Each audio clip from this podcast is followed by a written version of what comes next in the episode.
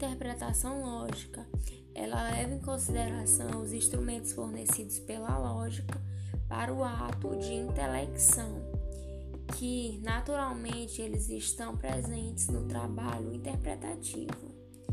Além disso, o intérprete ele usa instrumentos para verificar a adequação e o conflito dos textos normativos, buscando sua utilização e resposta ao problema encontrado.